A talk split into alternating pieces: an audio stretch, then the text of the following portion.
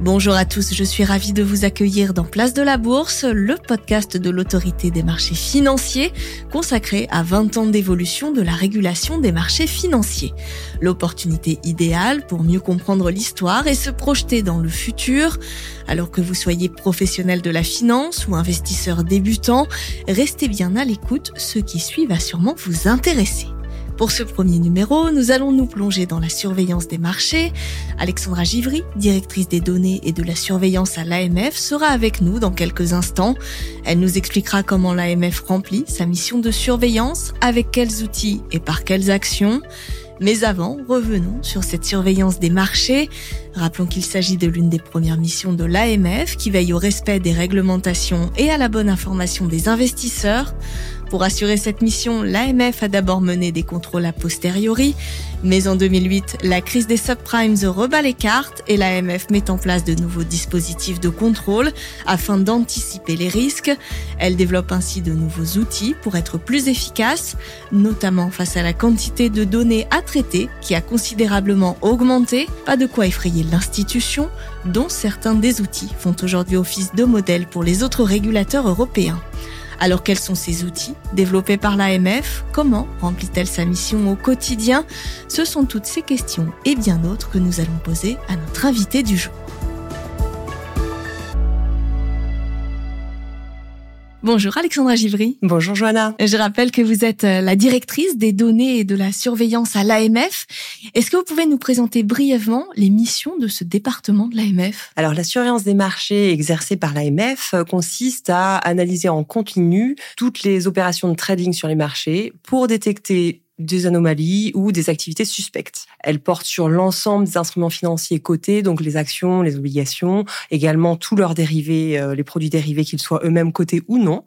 Et l'objectif euh, va être d'identifier, par exemple, des mouvements de prix inhabituels, des volumes de transactions qui sortent de l'ordinaire, ce qui peut nécessiter une action immédiate de la part du régulateur. Ou alors, ça peut être aussi de rechercher des signaux qui pourraient indiquer une opération suspecte euh, ou une fraude. Ça peut, dans ce cas, nous amener à interroger les donneurs d'ordre sur leur motivation, à leur faire un rappel à l'ordre, et puis on peut aller jusqu'à l'ouverture d'une enquête. Et lorsqu'on constate un abus de marché, un abus de marché, c'est donc une opération d'initié ou une manipulation de cours, par exemple.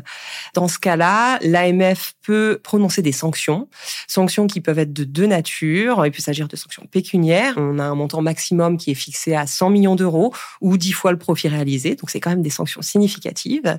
Et puis la commission des sanctions de l'AMF peut également prononcer des sanctions disciplinaires à l'égard des professionnels régulés. Par exemple, des interdictions d'activité. On voit bien cette volonté hein, de protéger les épargnants. Je parlais en introduction du changement de paradigme qui s'est déroulé après la crise financière de 2008.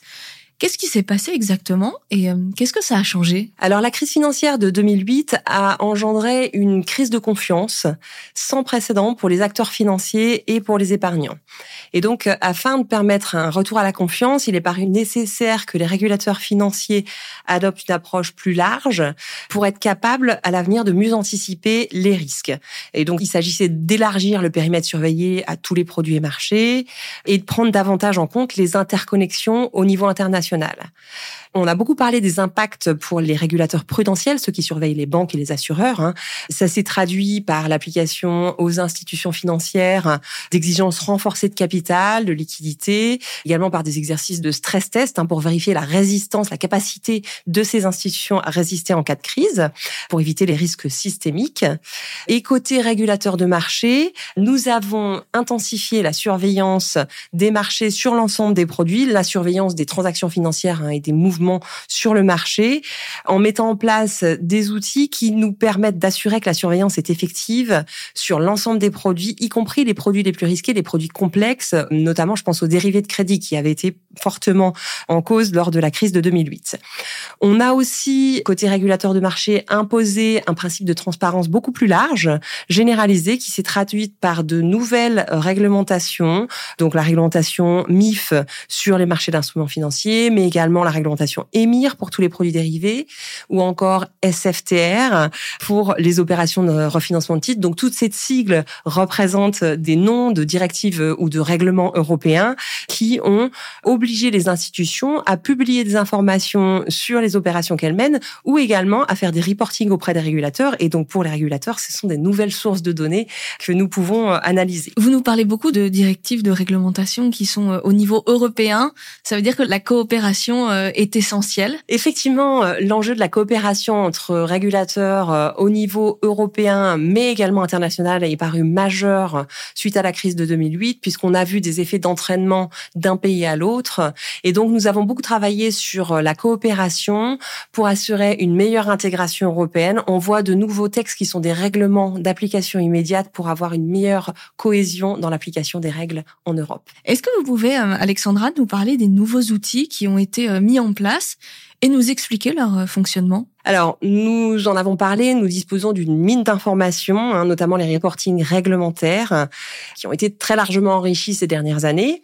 Et pour exploiter au mieux ces données dont nous disposons, nous avons mis en place une plateforme Big Data qui s'appelle ICY, qui est opérationnelle depuis 2017 et qui nous permet de stocker et de manipuler cette mine d'informations, donc avec euh, davantage de performance, avec euh, une rapidité dans le traitement de ces volumes qu'on n'était pas du tout capable d'avoir quand on était sur une technologie plus traditionnelle.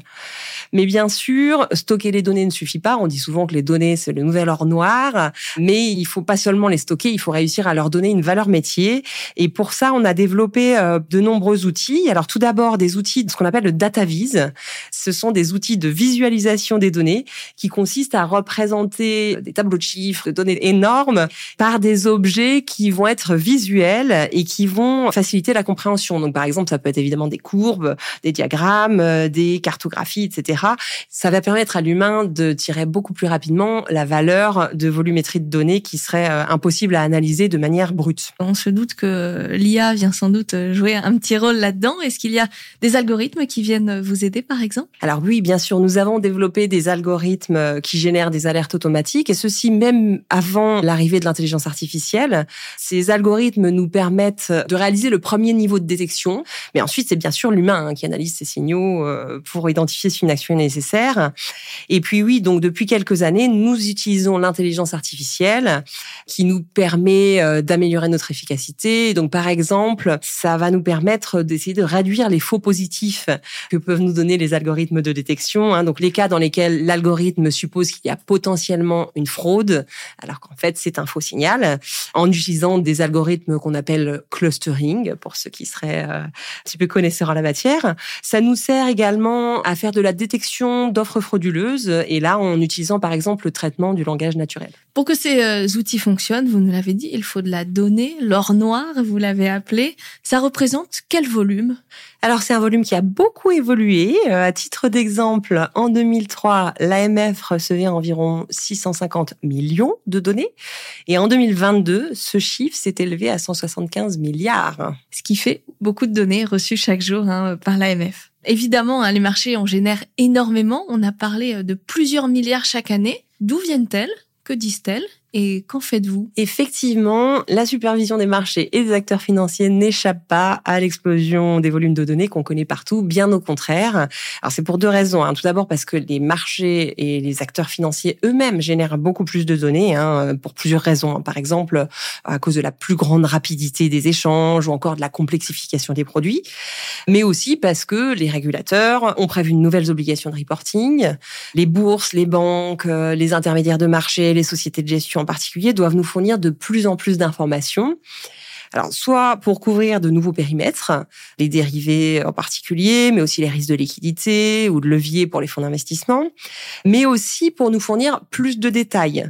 Par exemple, depuis 2018, nous disposons dans tout le reporting des transactions, toutes les transactions qui sont effectuées sur les produits financiers, en plus des informations habituelles sur le prix, le volume, le titre échangé, etc., nous disposons également d'un identifiant client pour chaque transaction et ça nous permet d'identifier plus rapidement rapidement, plus facilement des opérations d'initié ou de manipulation. Si vous faites une transaction sur le marché, Johanna, je peux le savoir grâce à ces données. Donc c'est quelque chose de personnel, c'est pas un code unique pour une entreprise ou un gestionnaire, c'est vraiment par personne. Alors, il va y avoir des codes uniques pour les entreprises lorsqu'elles sont le bénéficiaire final des transactions, mais lorsqu'il s'agit d'un particulier, il y a également un code unique qui correspond à ce particulier pour que justement l'autorité des marchés financiers et ses homologues régulateurs soient capables d'identifier les opérations suspectes. Est-ce que euh, vous récoltez également des données qui ne sont pas euh, demandées par les réglementations Alors, euh, on ne les récolte pas, mais on les utilise évidemment. Il y a toutes les informations publiques qui sont de plus en plus denses, la presse, mais aussi Internet et les réseaux sociaux, vous vous en doutez, c'est pour nous une mine d'informations également qui vient nous aider dans nos missions. Hein. On les analyse, on les regarde évidemment. Elles peuvent nous servir à identifier rapidement des nouvelles zones de risque et à venir compléter l'analyse qu'on fait des données réglementaires de manière automatique en nous donnant un environnement pour repérer les signes de détérioration financière de façon à nous permettre, l'objectif, hein, c'est toujours le même, hein, de toute façon, hein, c'est d'intervenir au plus vite pour éviter une propagation des problèmes. Et donc, par exemple, bah, en analysant les risques de liquidité ou les risques liés au levier dans la gestion d'actifs, ça va nous permettre d'anticiper lorsqu'il y a un mouvement de marché qui risque de poser des problèmes. On voit bien que toutes ces données permettent de rendre vos outils plus efficaces. Est-ce que vous avez d'autres moyens de les rendre encore plus efficaces euh, Peut-être les collaborations dont on a parlé tout à l'heure? Oui, effectivement, le partage d'expérience, il est tout à fait essentiel. Hein. La coopération entre régulateurs, elle est absolument nécessaire quand on veut détecter des abus de marché. Désormais, les marchés sont totalement interconnectés. On ne peut pas faire de la surveillance des marchés seul en France.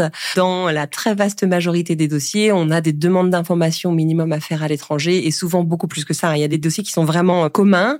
On échange beaucoup avec nos homologues également sur leur méthodologie pour identifier les abus de marché. Peuvent être une source d'inspiration.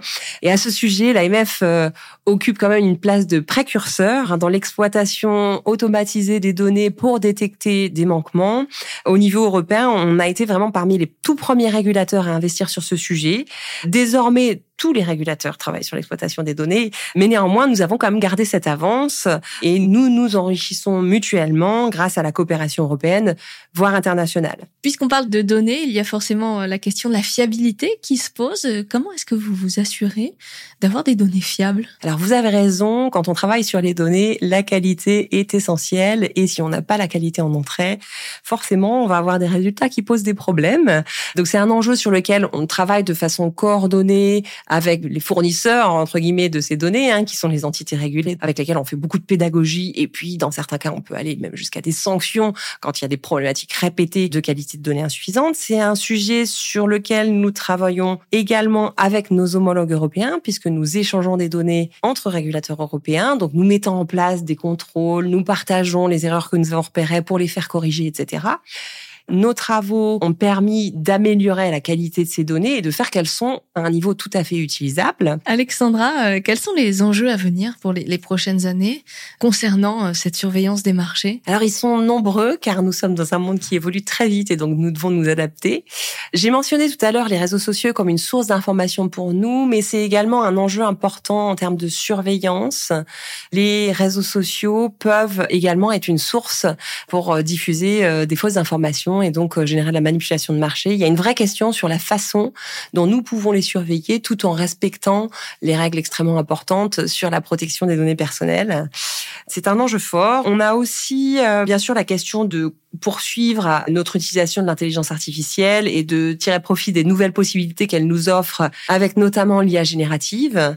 Et puis, le partage des données me semble également être un point extrêmement structurant, que ce soit en interne pour aider nos différents métiers dans les différentes missions à bénéficier des informations qui sont disponibles, mais également en externe. L'open data, c'est un point qui est important pour euh, l'action des régulateurs. Est-ce qu'il y a euh, des produits qui vont euh, particulièrement solliciter votre attention dans les années à venir? Oui, nous continuons à, à, renforcer notre surveillance euh, sur certains marchés. Je pense en particulier euh, produits de dette au marché dérivé et notamment les dérivés de matières premières sur lesquels la structure de marché évolue et donc nous devons également faire évoluer nos outils de surveillance. Et puis, bien sûr, il y a la question des cryptoactifs. Sur ces produits, une régulation existe en France. Elle sera bientôt renforcée en Europe. La question se pose de savoir comment ces marchés vont être surveillés, sachant que les réglementations européennes prévoient une interdiction des manipulations de marché sur les cryptoactifs, mais ne prévoient pas de reporting aux régulateurs pour permettre de les détecter. Et donc c'est une vraie question devant nous sur la façon dont nous allons nous organiser. Et rendez-vous euh, dans 20 ans pour euh, voir où on en sera. Merci beaucoup Alexandra Givry hein, pour euh, toutes ces explications. On en sait un peu plus maintenant sur la surveillance des marchés et ce qu'elle implique. On se retrouve très vite pour un nouveau rendez-vous, place de la bourse.